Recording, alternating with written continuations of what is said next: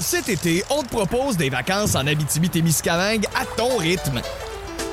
C'est simple, sur le site web nouveaumois.ca, remplis le formulaire et cours la chance de gagner tes vacances d'une valeur de 1500 dollars en Abitibi-Témiscamingue. Imagine-toi en pourvoirie, dans un hébergement insolite ou encore en sortie familiale dans nos nombreux attraits.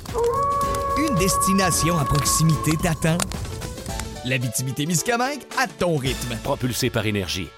À la une ce soir. On avait un déficit de neige. Il y en a beaucoup qui s'en plaignaient pas, mais ça va faire des heureux. La neige bouleverse les déplacements, même ceux de Justin Trudeau, mais émerveille des participants à la COP 15. C'est ma première neige de vivre et de marcher sous la neige. C'est formidable. The first snow and I think it's a very good experience. Marche à la mémoire de la petite Maria après le drame La Solidarité. Marcher à l'école, ça devrait pas être une fatalité. Marcher à l'école, c'est un droit. Changement de garde à la Ligue de hockey junior majeur du Québec. Après 47 ans de carrière, Gilles Courteau passe le flambeau. C'est euh, quelque chose de- d'extraordinaire pour moi. Je pensais pas que ça pourrait être émotif comme ça. Voici votre fil de la journée.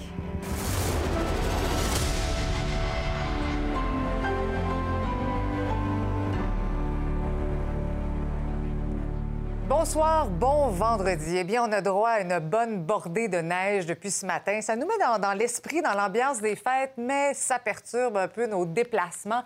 Même le premier ministre Justin Trudeau a préféré rester chez lui un peu plus tôt aujourd'hui que de venir à Montréal où il devait rencontrer François Legault en raison de cette neige. Donc, c'est parti remise hein, pour la rencontre Trudeau-Legault qui est reportée à la semaine prochaine. Entre-temps, ben, on va aller voir comment ça se passe, le retour à la maison. Lily, donc ça tombe encore? Oui, effectivement, la neige vient tout juste de recommencer à tomber et on s'attend à ce que les précipitations s'intensifient au cours des prochaines heures, ce qui pourrait rendre les déplacements difficiles, effectivement. Donc, si c'est un casse-tête pour certains automobilistes, eh bien, c'est une grande source de joie pour certaines autres personnes. Par exemple, je me suis rendue au Palais des Congrès de Montréal ce matin pour rencontrer des participants à la COP 15. Certains euh, arrivent de l'international. Mhm. En fait, la plupart d'entre eux arrivent de l'international. Et euh, pour certains, c'était la première fois de leur vie qu'ils voyaient la neige. Donc, une grande source d'émerveillement. Voici mon reportage à ce sujet.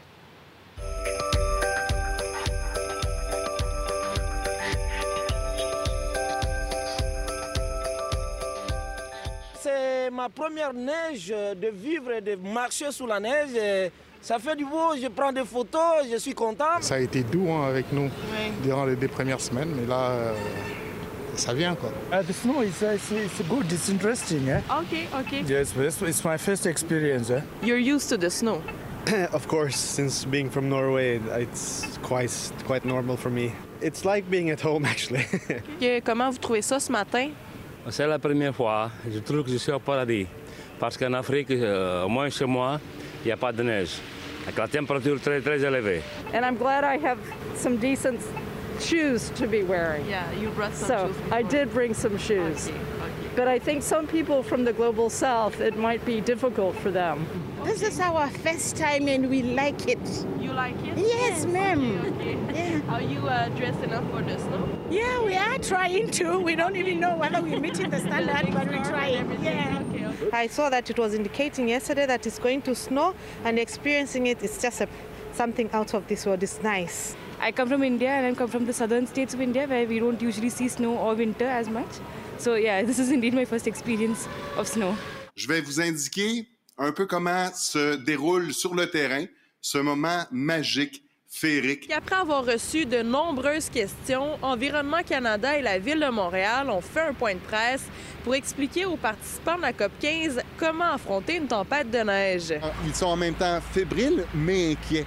Alors, l'objectif, c'était de les rassurer, d'expliquer comment vont se dérouler les opérations et surtout insister que Montréal est une ville nordique, qu'on a une mobilité hivernale, on adapte notre conduite, mais on peut se déplacer. La Ville de Montréal a déjà amorcé le déneigement de ses rues depuis tôt ce matin.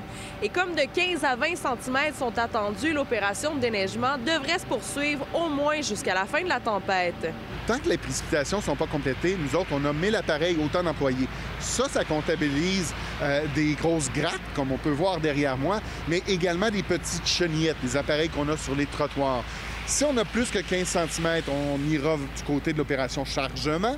Et en bas de en 10 et 15, on se pose la question, en bas de 10, en principe, on ne devrait pas avoir besoin d'une euh, opération de chargement de neige.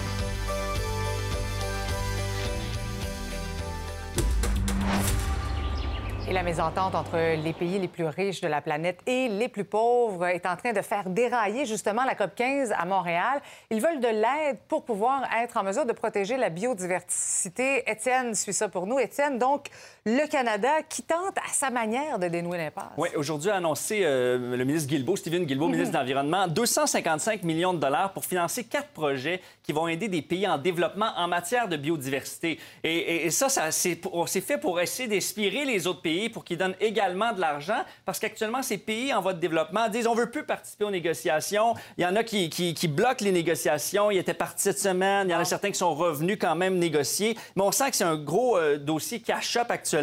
Euh, Il faut dire que la dernière entente sur la biodiversité Mhm. en 2010, ben, il y avait des beaux, des, beaux, euh, des beaux souhaits, des beaux projets là-dedans, mais à cause qu'il n'y avait pas d'argent qui était lié à ça, ben, il y a à peu près rien qui a été fait. Et donc, ça a été un échec, la dernière entente. Pourquoi est-ce que le Canada devrait donner de l'argent des pays en développement sur la biodiversité? Ben, Stephen Guilbeault a répondu à ça aujourd'hui. Le succès du cadre mondial pour la biodiversité passe inévitablement par le soutien et l'inclusion des pays en voie de développement, où se trouve la majeure partie de la biodiversité mondiale. Le soutien aux pays en voie de développement, riches en biodiversité, génère des avantages élevés pour la biodiversité mondiale et pour les populations mondiales, pour les espèces et les écosystèmes. Et Étienne, il faut dire aussi qu'il y a des jeunes qui ont voulu mettre de la pression sur les ministres de l'Environnement. Ils sont découragés. Ben, ils sont découragés, ils trouvent que ça avance pas vite. Puis dans le texte, il faut dire que dans ce texte qu'on négocie actuellement, tous, tous les aspects sur lesquels on s'entend pas, c'est entre crochets. les fameux crochets, Exactement. Puis là, aujourd'hui, ils ont décidé de faire un coup d'éclat. Tu les vois, ils se sont mis au sol avec euh, sur leur visage des crochets. Ah. Parce qu'actuellement, dans le texte, il reste 700 crochets. Ça veut dire qu'une bonne partie du texte, ben, les pays s'entendent toujours pas. Et là, ils disent, il reste juste trois jours, il y a des milliers d'espèces en danger, euh, c'est inacceptable. Euh, on voudrait juste leur rappeler qu'on est là, qu'on les observe et que euh, c'est important qu'il reste quand même euh, un minimum d'ambition dans ce texte à la fin quand il sera adopté. Ce qui était important pour nous, c'était de montrer que la jeunesse, elle était aussi dans ce palais, qu'on les observait. Et euh, ce qui est assez euh, troublant dans ces négociations, c'est qu'on parle de texte, on parle de virgule, on parle de crochet, mais on, perd le vivant. Et pour nous, c'était important de rappeler que le vivant, c'était nous aussi, qu'on était aussi entre ces crochets, que l'avenir, c'est nous, et de ramener un peu ce côté euh, vivant et loin de la théorie. C'est pour nous qu'on est en train de le faire, c'est aussi nous qu'on est en train de sauver. On fait partie de la biodiversité, on est partie intégrante. Évidemment, Étienne, les négos vont se poursuivre ce week-end. Exactement. Puis un des grands points, ben, c'est euh, s'entendre sur le fait qu'on puisse protéger 30 des espaces naturels de chaque pays. Puis là, actuellement, il y a 116 pays qui disent on, on est d'accord avec ça. Mais dans l'entente, il y en a 196. Mm. Donc, il y en a presque 80 qui ne sont pas en accord avec euh, cette proposition-là. Euh, il y a d'autres négociations sur euh, la diminution des pesticides. Une autre, une un autre point des négociations, c'est enlever des subventions à l'industrie pétrolière pour les mettre dans des industries qui sont plus en accord avec l'environnement. Donc, ça va négocier dans les prochaines heures. Les ministres restent jusqu'à samedi soir tard. Et donc, on verra lundi si, au final, il y a eu une entente et comment, si elle est assez ambitieuse par rapport aux attentes des On s'en reparle tout à l'heure, Étienne, Oui, pour le fil absolument. 22. À tantôt. Merci beaucoup. Nouveau Info poursuit son incursion euh, dans les coulisses de la sécurité de la COP 15. Ce soir, on vous propose une immersion dans la réalité de deux unités hautement spécialisées que vous ne voyez pratiquement jamais, les tireurs d'élite et les techniciens en explosifs.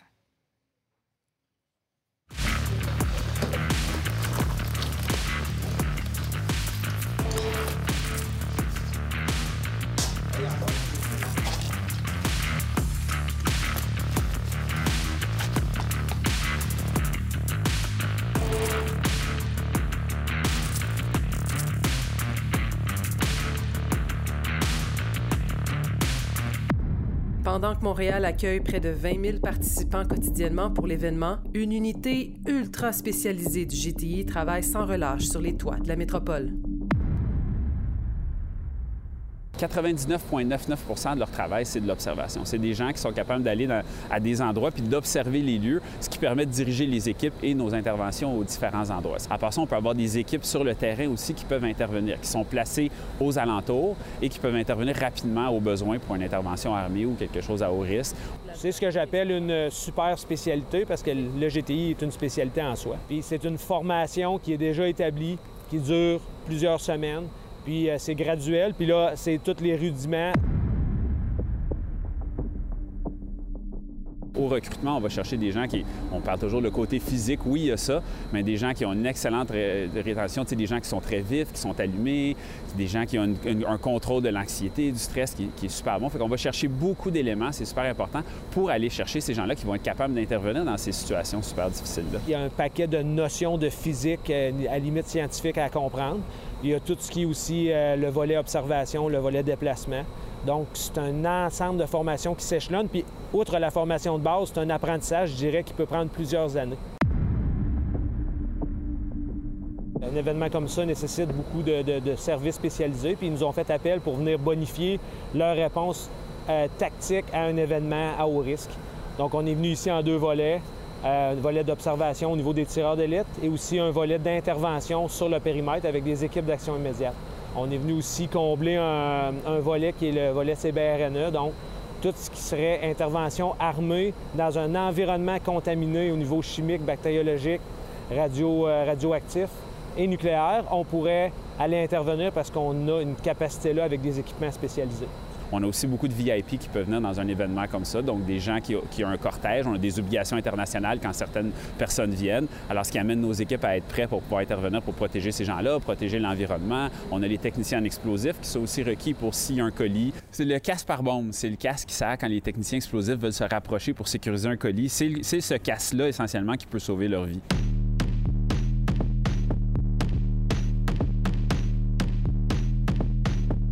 Le SPVM compte seulement quelques officiers hautement spécialisés en explosifs. Si une bombe devait être désamorcée, voici l'équipement de protection. Le poids est de 80 livres. Quand ça vient aux explosifs versus toutes nos autres opérations, on n'est pas pressé, règle générale, pour un explosif. On est mieux de prendre notre temps et de s'assurer, parce qu'un petit détail qui s'est mal posé ou quelque chose, ça serait la vie des gars. Il faut qu'ils prennent leur temps d'assurer que chaque petit élément est bien placé pour aller intervenir. Il faut être en équipe pour poser la- l'habit sur le technicien explosif. Cet habit-là, c'est l'habit par bombe. C'est essentiellement ça qui va littéralement sauver la vie de nos gars lorsqu'ils vont pour sécuriser un colis.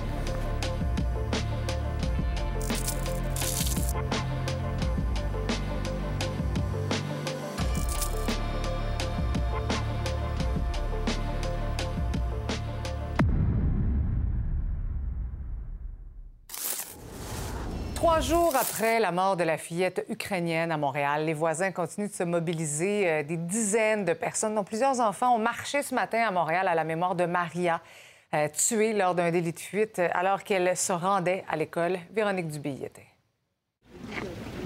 Marcher à l'école, ça devrait pas être une fatalité. Marcher à l'école, c'est un droit. L'autonomie des enfants, c'est nécessaire à leur développement. Ah, t'es pétillante. Ah, les enfants sont pleins de vie, sont... t'étais pétillante, puis elle venait d'arriver d'Ukraine, je savais. Elle parlait pas français ni anglais. Fait que fallait la retenir, lui expliquer les règles de traversée, comme je fais avec tous les enfants. Puis, euh, mais oui, on s'attache. Les enfants, accompagnés de leurs parents, sont arrêtés pour observer une minute de silence à l'intersection où Maria est morte. Euh, Ma fille traversait chaque matin avec Maria, mais le même coin de rue. Mais les petits Ukrainiens étaient d'un côté, puis ma fille d'un côté, puis ils se saluaient parce qu'ils ne parlaient pas la même langue, mais ils se rendaient à l'école ensemble. Donc c'est sûr que ce matin-là, ma fille n'était pas à l'école. Ça aurait pu être elle parce qu'elle traversait en même temps. Alors c'est sûr qu'on se projette, puis on se dit, ben ça aurait pu arriver n'importe quand. J'avais fait des requêtes parce que devant, moi j'habite à un coin de rue de l'accident. Il faut mettre des dos d'âne dans les rues qui arrivent aussi sur, la rue de Rouen. Ça, ça n'a jamais été fait. Hier, la Ville de Montréal a décidé de mettre en place certaines mesures, comme par exemple ceci, qu'on a rétréci la rue Partenay pour permettre aux enfants d'avoir davantage d'espace aux intersections. La Ville a aussi élargi la pancarte d'arrêt. Mais en fait, euh, c'est trop tard. C'est ça le problème. On sait les enjeux et on doit agir en prévention. Ça fait des mois quand même, des- voire même euh, des années que les parents disent que c'est problématique, Ouais, cette ouais. intersection-là. Comment ça se fait que ça a pris un, un mort avant qu'on change puis qu'on mette des mesures? Bien, en fait, je, je tiens vraiment à le rappeler, là. Nous, là, on est arrivé avant, avant qu'on arrive en poste, puis je suis pas là pour dire euh, on est les meilleurs. Mais savez-vous, le nombre d'écoles, ça existait même pas des programmes pour sécuriser les écoles. Parce que des oui, mais des comportements. Tu sais, les gens, je comprends qu'ils sont pris dans le trafic, puis là, ils se disent, il faut que j'aille vite. Mais arriver en retard à un rendez-vous, c'est rien, ça. C'est rien. À un moment donné, il faut aussi se responsabiliser, puis comme société, se dire à qui elle appartient la ville, à qui appartient la voie publique. Et moi, je vais faire ma job. Mais il faut aussi réfléchir à respecter les limites de vitesse. Pendant ce temps, la population est solidaire avec la mère éplorée. Plus de 150 000 dollars ont été amassés dans les différentes campagnes de sociofinancement. Quand je l'ai rencontrée, euh, je ne peux pas imaginer euh, ce qu'elle vit. Euh, c'est épouvantable, mais quand même, c'est une femme forte. c'est certain qu'elle a vécu déjà beaucoup dans sa vie récemment avec la guerre en Ukraine, qui, elle a échappé à la guerre. Tout les dons que le monde donne aujourd'hui, vraiment, ça va contribuer énormément à faciliter sa vie, la vie de sa famille. Les médecins urgentologues le réclamaient depuis longtemps pour désengorger les urgences. Ce sera bientôt chose faite. Des patients des urgences pourront être déplacés dans les autres unités et départements des hôpitaux. C'était l'une des recommandations de la cellule de crise créée par le ministre de la Santé, Christian Dubé. L'Association des spécialistes en médecine d'urgence espère que la mesure sera mise en place d'ici la période des fêtes qui s'annonce, vous le savez, particulièrement occupée. Pour en discuter, je joins Alain Vadeboncoeur, docteur urgentologue à l'Université, à l'Institut pardon, de cardiologie de Montréal. Bonsoir, docteur. Salut, ça va bien? Oui, ça va, ça va. D'abord, euh, avant de, parler de ce nouveau protocole, quelle est la situation dans les urgences en ce moment? Pas facile, pas facile. Hein? Euh, beaucoup d'engorgement, donc beaucoup de patients sur civière. Et évidemment, ça se combine avec euh, le manque de personnel, puis peut-être la durée aussi. Ça fait des semaines et des mois, en fait, que c'est difficile. Et encore cette semaine, c'était très difficile. Je dirais qu'il y a un certain niveau de risque aussi. Il y a beaucoup, beaucoup de patients sur civière et mmh c'est compliqué. Qu'est-ce que vous voulez dire niveau de risque? Ben, je veux dire, tu sais, quand une ambulance ne peut pas coucher un patient qui mmh arrive, qui est instable parce qu'il n'y a plus de place pour le coucher, ça a des conséquences. On les connaît et des fois, il peut y avoir des patients qui écopent, effectivement. En quoi, en quoi ça consiste là, exactement, ce fameux euh, protocole de surcapacité? Ben, peut-être pour le dire simplement, c'est un peu répartir la misère. Hein? Un hôpital qui déborde, c'est pour ça que les urgences débordent, parce que l'hôpital déborde, il n'y a pas de place à l'intérieur pour tous les patients. Et donc, ce qu'on choisit euh, traditionnellement, c'est de mettre tous ces patients-là à l'urgence. Fait qu'il peut en avoir comme 50 de plus, mettons, dans une grosse urgence, tout à l'urgence. La surcapacité, ça veut dire que quand tu as beaucoup de patients en surplus, tu vas en mettre quelques-uns sur les unités de soins en surplus aussi, de façon à éviter que l'urgence reçoivent tout et qu'en fait, on protège l'unité qui est là pour recevoir les prochains patients. Et le but, c'est d'éviter le, risque à l'urgence. Mais à quelque part, on déplace le problème. Ben, c'est surtout qu'on le répartit. une urgence à 200 mm-hmm. pendant une semaine, c'est un lieu à risque. Il faut diminuer ce risque-là. La meilleure façon, temporairement, c'est de le répartir. Si ça aide, pourquoi ça n'a pas été implanté avant? Parce qu'il me semble que c'est une mesure qui, en tout cas, qui a l'air simple, non? Mais en fait, d'abord, ce n'est pas une idée nouvelle. Mhm. Ça fait facilement 15-20 ans que l'idée existe. Il y avait même, en fait, ça a été fait au Québec de temps en temps par certains hôpitaux dans certaines circonstances. Depuis la pandémie, on peut dire, il n'y en avait plus vraiment, puis il y a toute la notion de protection sur l'infection là, qui, qui rentre en ligne de compte. Je pense que le signal lancé, c'est qu'il faut le faire systématiquement, de la bonne façon et correctement pour soulager la pression qui actuellement est énorme sur les urgences. Mhm. C'est plus réactiver quelque chose qui existait déjà, une idée qui était là, mais qui était un peu virtuelle, on pourrait dire. On va souhaiter que ça aide. Par ailleurs, euh, il y a deux nouvelles cliniques d'infirmières praticiennes spécialisées qui ont ouvert aujourd'hui. Est-ce que, est que vous croyez que ça va avoir aussi un effet positif sur les urgences? Oui, bien, tout ce qui aide la première ligne, ça aide à avoir un peu moins de patients à l'urgence. Maintenant, il ne faut pas se faire d'illusions. Mmh C'est une ou deux cliniques dans une mer de besoins. Toute la première ligne doit en faire davantage. Et ça concerne les patients, les cas les plus légers, évidemment. Ce pas des patients sur civière qui attendent une hospitalisation. Mais avoir un autre point de service en première ligne avec du monde qui font bien leur job, pourquoi pas? On a appris euh, cet après-midi la mort de deux jeunes enfants en raison de complications liées à une infection au streptocoque A. Il y aurait une hausse des cas reportés. Faut-il s'inquiéter? Ben, L'OMS a dit il y a à peu près une semaine qu'il y avait une hausse des cas dans certains pays. Donc ça, c'est une bactérie quand même, je dirais, assez commune. Dans le streptocoque, c'est une infection de gorge commune, mais certaines d'entre elles, des fois, dégagent des toxines et ça peut donner une infection beaucoup plus sévère. Ça, c'est pas quelque chose de nouveau, ça a toujours existé. Je pense que ça va être à surveiller, comme les autres, comme le VRS, en fait, le virus respiratoire, qui a Mhm. donné plus d'infections chez les enfants. Est-ce que le streptocoque va faire la même chose? En tout cas, il faut garder l'œil là-dessus, mais c'est pas une nouvelle situation en soi, ni une nouvelle bactérie. là. Docteur Alain Vadeboncoeur, merci beaucoup d'avoir été avec nous ce soir. C'est toujours un plaisir.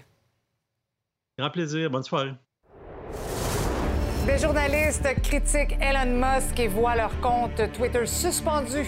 Le commentaire d'Yves Boisvert, plus tard dans le bulletin. Cet été, on te propose des vacances en Abitibi-Témiscamingue à ton rythme. C'est simple, sur le site web nouveaumois.ca, remplis le formulaire et cours la chance de gagner tes vacances d'une valeur de 1500 dollars en Abitibi-Témiscamingue. Imagine-toi en pourvoirie, dans un hébergement insolite ou encore en sortie familiale dans nos nombreux attraits. Une destination à proximité t'attend. L'Abitibi-Témiscamingue à ton rythme. Propulsé par énergie.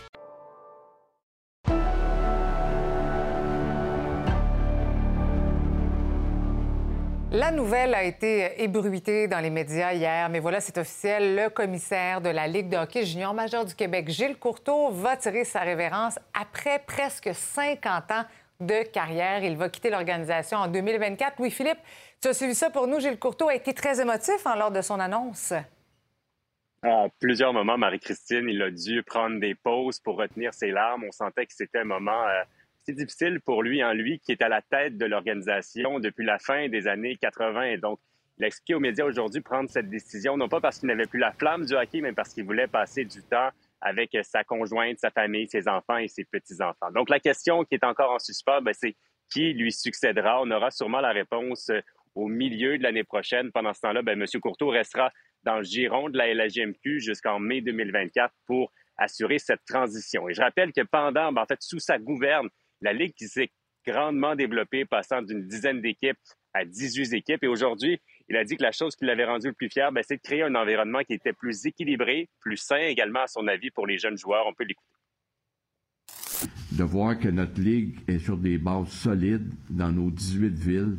Euh, nos joueurs qui euh, font leur entrée dans la Ligue junior majeure du Québec euh, avec les trois objectifs qu'on met en place, d'en faire des meilleurs joueurs de hockey, des meilleurs étudiants, puis des bons citoyens. Euh, c'est euh, quelque chose de- d'extraordinaire pour moi. Je pensais pas que ça pourrait être émotif comme ça. Et Louis-Philippe, il est revenu aussi sur euh, le dossier de Noah Corson, un ancien joueur des Voltigeurs de Drummondville qui est accusé d'agression sexuelle. Oui, parce que la LHJMQ plutôt avait réagi par communiqué. Donc, on n'avait pas entendu M. Courteau sur cette histoire. Il a rappelé euh, en- d'entrée de jeu que la Ligue n'était pas au courant des allégations. Il a dit, ben, depuis dix ans, la Ligue ajoute de la prévention, de l'éducation, de la formation également pour les jeunes joueurs de hockey. Mais je lui ai demandé, M. Courteau, vous êtes encore là pour un an, un an et demi. Est-ce que vous comptez en faire plus maintenant à la lumière de ce qui a été dévoilé cette semaine? Eh bien, voici sa réponse.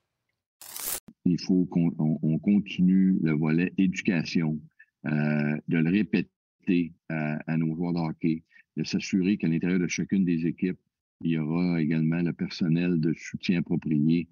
Le dossier de, de, de ce qui est arrivé à Drummondville va nous donner un élément additionnel pour euh, dans, nos, dans nos rencontres de prévention avec les joueurs. On va arriver avec des faits pour euh, leur expliquer euh, ce qui ne doit pas être fait et quelles sont les conséquences euh, possibles. Et ce qu'on a appris également aujourd'hui, autre annonce qu'on connaissait, Marie-Christine, sous le nom de la Coupe du Président, remis à la meilleure équipe de la LHJMQ en séries éliminatoires. Ben maintenant, à partir de cette année, ce sera appelé le trophée euh, Gilles Courteau en son hommage. Merci beaucoup, Louis-Philippe. Plaisir.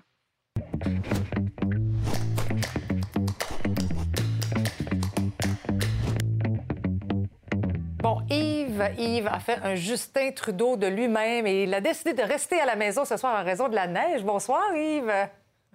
Bonsoir, oui. Mon, mon pilote refusait de décoller.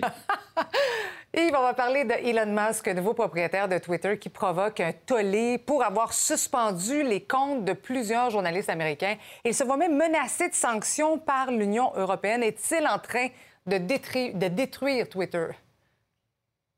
Écoute, la question se pose sérieusement parce que, euh, oublie pas qu'il a payé ça, ce réseau social, 44 milliards de dollars. Bon, tu me diras, d'après Forbes, il en vaut lui-même, sa fortune personnelle est estimée à 178 milliards. Donc, il lui reste, même s'il perdait tout dans Twitter, 134 milliards. Il reste un petit lousse, comme on dit. Ben, écoute, quelqu'un qui, qui, est prudent peut, peut vivre avec ça. Euh, le budget total du Québec, je te rappelle que c'est 145 milliards euh, de dollars canadiens en plus. Et lui, on parle de dollars américains. Mm-hmm.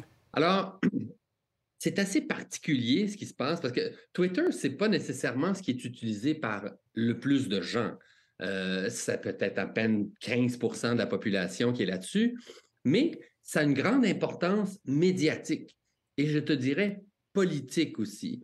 Et si euh, je donne un exemple simple, euh, les, protestations qu'il y a, euh, la révolte qu'il y en Iran en ce moment, c'est beaucoup, beaucoup relayé sur Twitter indirectement.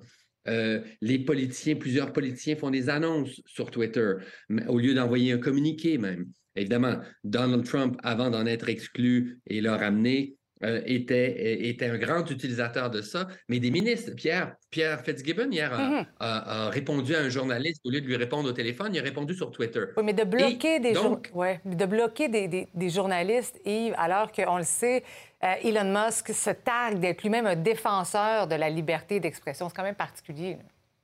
Ben exactement, parce que lui a dit, je veux acheter ça parce qu'on peut se demander, lui, sa fortune, elle est, elle est avec euh, Tesla, elle est dans la technologie, euh, c'est un succès euh, extraordinaire.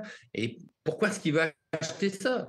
Évidemment, les, lubies des, milliardaires sont dans. il y en a qui achètent des équipes de football, mais lui a dit c'est parce que je veux rétablir la liberté d'expression sur Twitter. Et Donald Trump, c'est un des exemples en disant c'est une voix qui a été empêchée de s'exprimer pour des raisons politiques. Alors qu'en fait, euh, Twitter avait des critères à un moment donné de, véracité et évidemment contre les propos haineux ou mm-hmm. euh, les propos euh, discriminatoires, mais surtout, c'était de la propagande carrément fausse que, que, Trump propageait.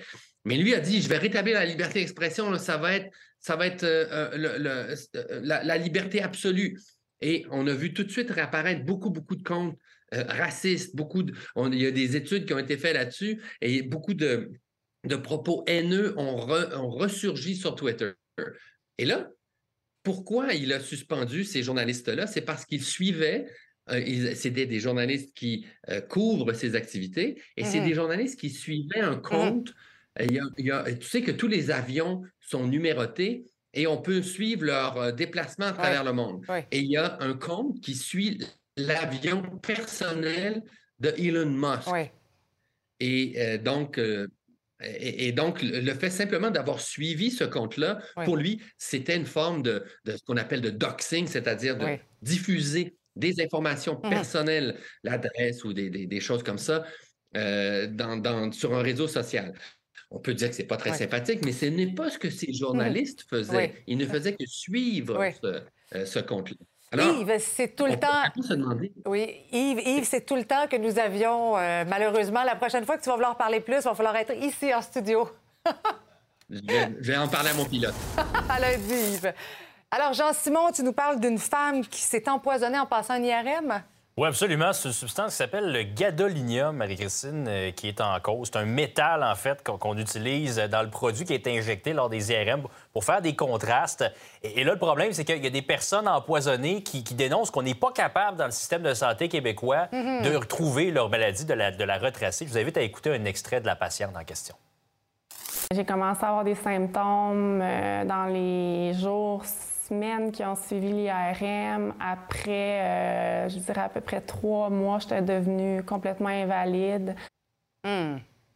On suit ça dans quelques instants dans le fil régional. Bon bulletin, merci.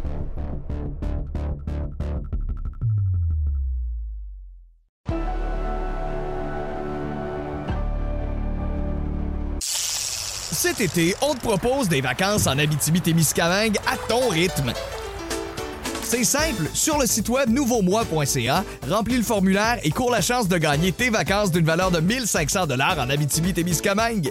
Imagine-toi en pourvoirie, dans un hébergement insolite ou encore en sortie familiale dans nos nombreux attraits.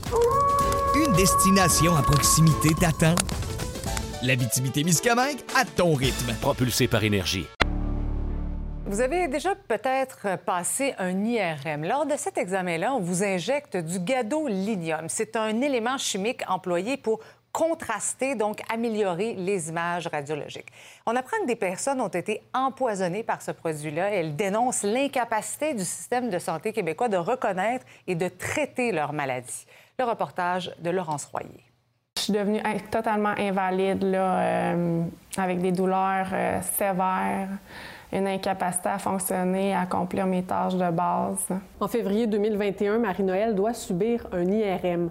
On lui injecte du gadolinium pour améliorer le résultat du test et elle tombe gravement malade. J'ai commencé à avoir des symptômes euh, dans les jours, semaines qui ont suivi l'IRM. Après, euh, je dirais à peu près trois mois, j'étais devenue complètement invalide. Euh, j'ai été en errance médicale. J'ai tourné dans le système de santé durant un an et ne pouvant pas diagnostiquer avec les outils euh, médicaux disponibles au Québec, on a émis l'hypothèse que c'était un trouble euh, psychologique. Pas surprise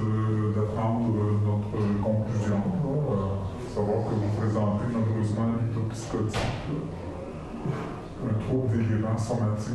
Elle décide donc de faire ses propres recherches et se rend compte qu'elle n'est pas la seule à avoir ces symptômes. Il n'y a pas de mots pour décrire comment on se sent après l'injection du gadolinium. Ça m'a rendu extraordinairement sensible à absolument tout autour de moi. Et euh, j'ai eu des troubles digestifs sévères, des troubles de douleur extrême, indescriptibles jusqu'au cœur des os.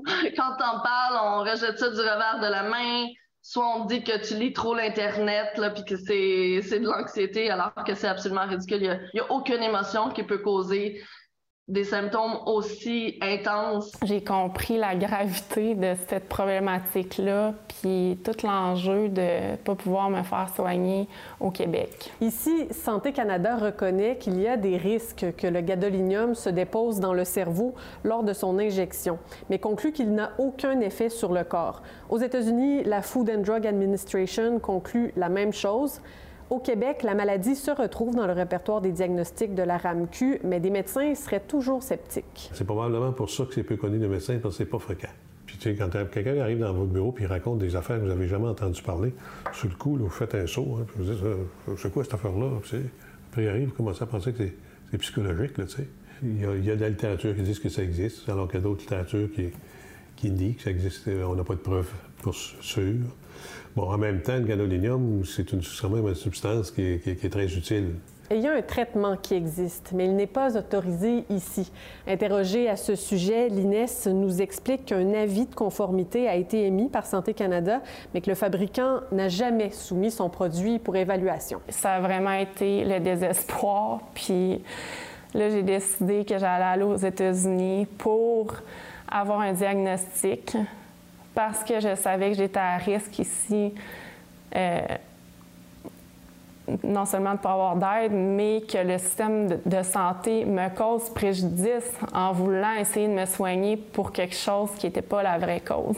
L'aspect financier il est important, surtout qu'il euh, faut que tu envisages payer les déplacements euh, pour aller aux États-Unis. Et ça devient difficile de trouver les ressources là, pour continuer cette bataille-là.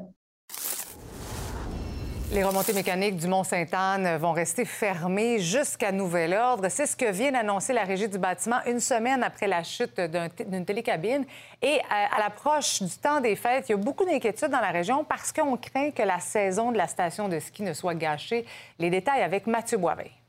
Veuillez prendre note que pour cette semaine, nous serons ouverts de 17h à 21h, samedi ainsi que dimanche. Cela dépendra de l'ouverture de la montagne. Une gondole qui tombe et c'est toute une région qui tremble. L'arrêt des activités au Mont-Saint-Anne fait craindre le pire aux commerçants du coin. Avec 45 chalets dans le secteur, l'entreprise Monsieur Chalet espère une reprise rapide.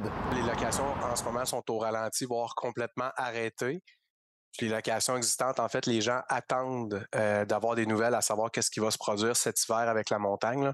Ça leur semblait énormément quand les codes de couleur changeaient avec le COVID. Donc, les gens tombent un peu sur, euh, sur le qui-vive, qu'est-ce qui va arriver, comment comment on doit, on doit réagir et tout. Donc, on a reçu une grosse vague de demandes.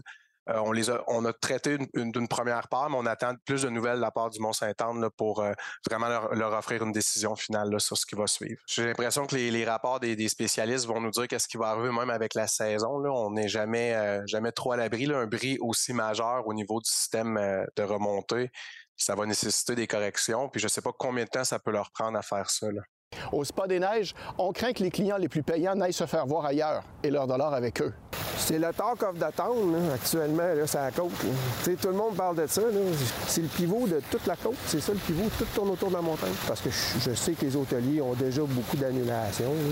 Ils ont déjà, je suis pas certain qu'ils ont énormément de réservations avec ce qui est arrivé. Puis la clientèle qui vient au Mont-Saint-Anne, c'est une clientèle qui se gâtent, ils profitent, ils profitent de leurs vacances, puis ils vont profiter plus de dépenser, ils dépensent plus, ils vont plus au restaurant. Quand ils vont venir au spa, ben, massage, les bains. Euh, il y a aussi une clientèle américaine qui vient souvent dans le temps des fêtes. La clientèle américaine, c'est une belle clientèle que autant les restaurateurs que moi, on est toujours contents d'avoir. Je ne sais pas si on va l'avoir cette année. L'exploitant Resorts of the Canadian Rockies n'a pas répondu à notre demande d'entrevue. C'était la première fois, les gens seraient tolérants, je pense qu'ils seraient, euh, seraient patients mais on a tous des doutes sur ce qui est fait comme entretien dans la montagne, s'ils respectent les, ententes qu'ils ont prises avec le gouvernement à l'époque. Fait que, on est à moitié surpris. Quand on réserve un chalet pour l'hiver, on planifie avec la famille y aller, on, on trouve une plage horaire qui convient à tous. Donc, c'est sûr que ça remet le, travail à zéro. Fait que c'est euh, très, euh, très dommage pour ces gens-là, évidemment. Au retour, avez-vous porté votre chandail de Noël le plus laid aujourd'hui? C'était la journée pour le faire. On vous explique d'où vient cette tradition dans quelques minutes. À tout de suite.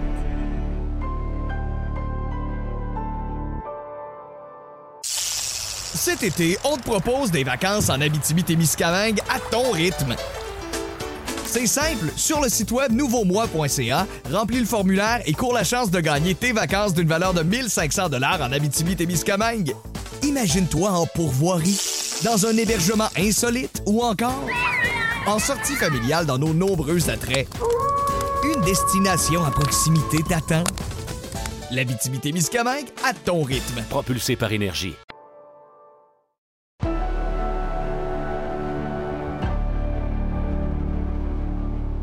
La neige des prochaines heures pourrait aider à capturer les fameuses vaches en cavale de Saint-Sévère. Deux options sont maintenant possibles, semble-t-il, pour ramener les bêtes à leurs propriétaires. Rebecca Pépin a les détails.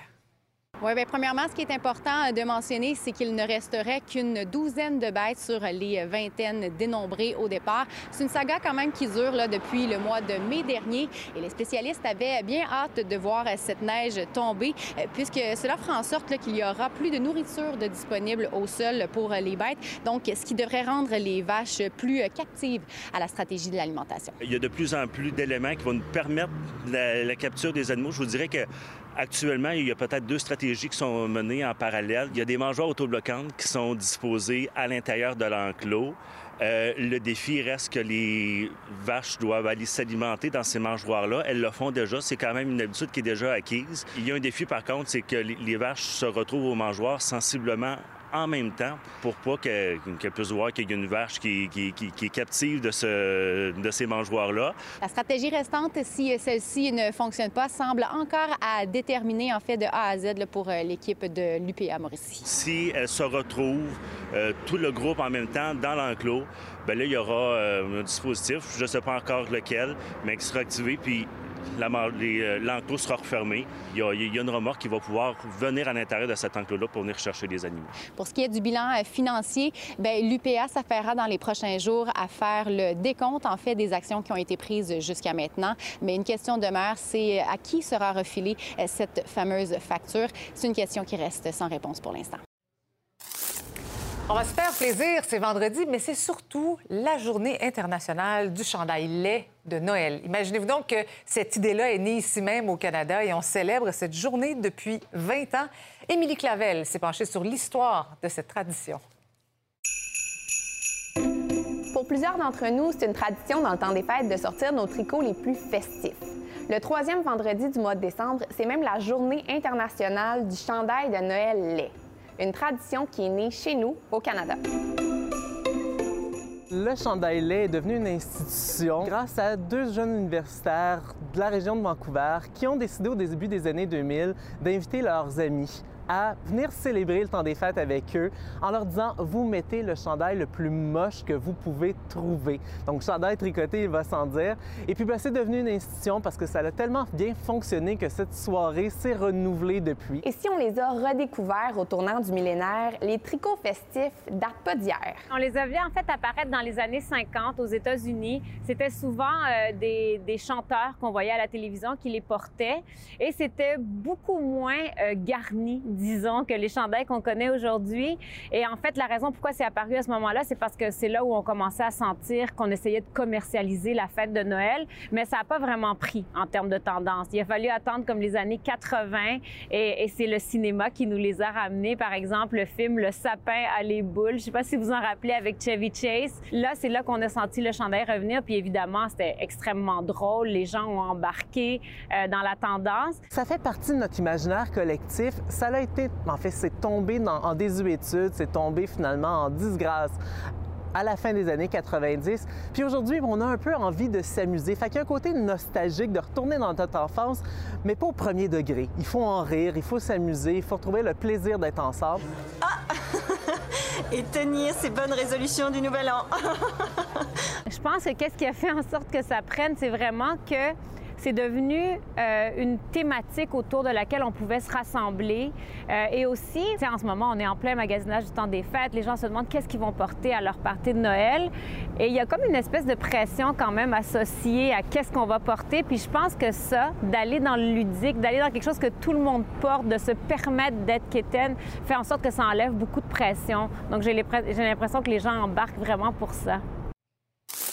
On reste dans l'ambiance des fêtes. Plusieurs parties de bureau ont déjà été célébrées, mais pour beaucoup de monde, ça se passe en fin de semaine. Et qui dit partie de bureau dit présence d'alcool, évidemment. Heureusement, l'opération Nez Rouge est de retour cette année pour sa 39e campagne de raccompagnement après une pause de deux ans en raison évidemment de la pandémie. Ça risque donc d'être un gros week-end pour les bénévoles de Nez Rouge. Pour en parler, je joins Marilyn Vigneault, qui est directrice des communications et des partenariats à l'opération Nez Rouge. Bonsoir, Madame Vigneault. Bonsoir, vous allez bien? Oui, très bien. Dites-nous comment ça se passe, euh, vos opérations? On est quoi, à, mi-chemin de la campagne? Oui, en effet, euh, on a franchi le cap euh, de la mi-campagne. Les opérations vont rondement, je vous dirais, puisque ce week-end, vous l'avez bien dit, ce sera notre plus gros de la campagne 2022. ça s'explique en fait par les parties de bureau qui battent leur plein, les rencontres en famille qui commencent tranquillement pas vite, les soupers entre amis. Donc, nos bénévoles seront bien occupés sur les routes ce week-end-ci. Est-ce que vous en avez suffisamment des bénévoles? Ben, la réponse à cette question-là, c'est non, jamais. Donc, euh, les bénévoles, euh, ça a toujours été le cheval de bataille de l'opération mmh. Les Rouges, puisque plus on a de gens qui sont en mesure de prendre la route pour offrir des raccompagnements, et bien plus on en fait un grand nombre, évidemment, plus le service est rapide. Euh, donc, on invite vraiment les gens à visiter notre site web, le, le pour aller s'inscrire. Donc, il n'est pas trop tard pour le faire. Nos opérations se poursuivent là, jusqu'au 31 décembre prochain. Est-ce que, est-ce que des régions où Opération Nez Rouge est plus populaire que d'autres?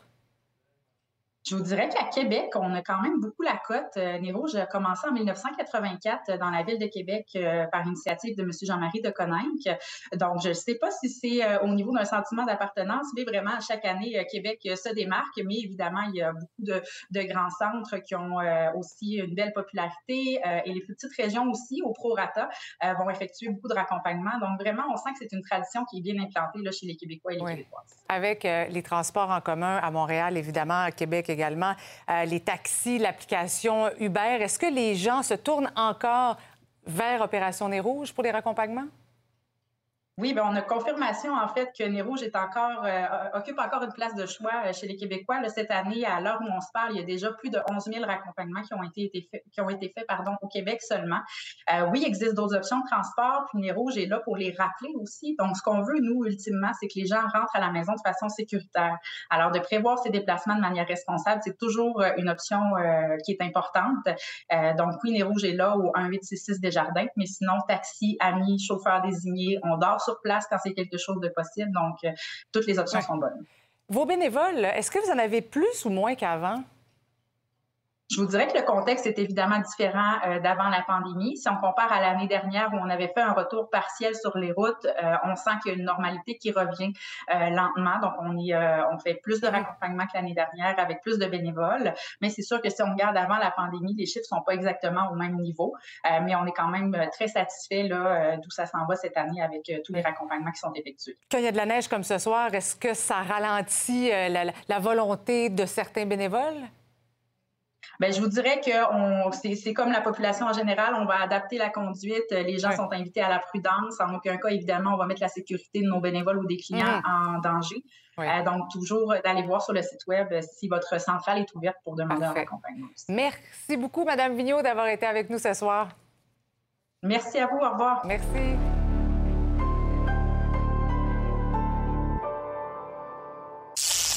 Cet été, on te propose des vacances en Abitibi-Témiscamingue à ton rythme. C'est simple, sur le site web nouveaumois.ca, remplis le formulaire et cours la chance de gagner tes vacances d'une valeur de 1500 dollars en Abitibi-Témiscamingue. Imagine-toi en pourvoirie, dans un hébergement insolite ou encore en sortie familiale dans nos nombreux attraits. Une destination à proximité t'attend. L'Abitibi-Témiscamingue à ton rythme. Propulsé par énergie.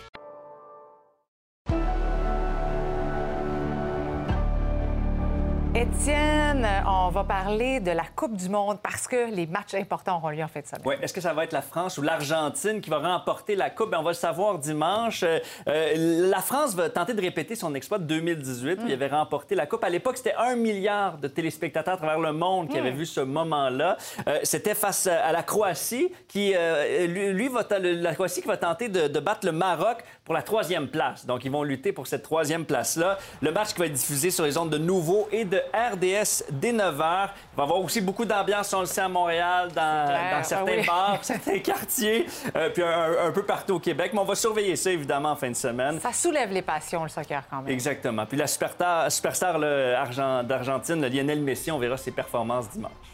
Étienne, tu es au fil 22 ce soir. Évidemment, tu vas surveiller euh, plein de choses, notamment peut-être l'état des routes aussi. Oui, oui, notamment, on va continuer à surveiller la, météo, euh, savoir euh, ce qui se passe un peu mhm. partout au Québec.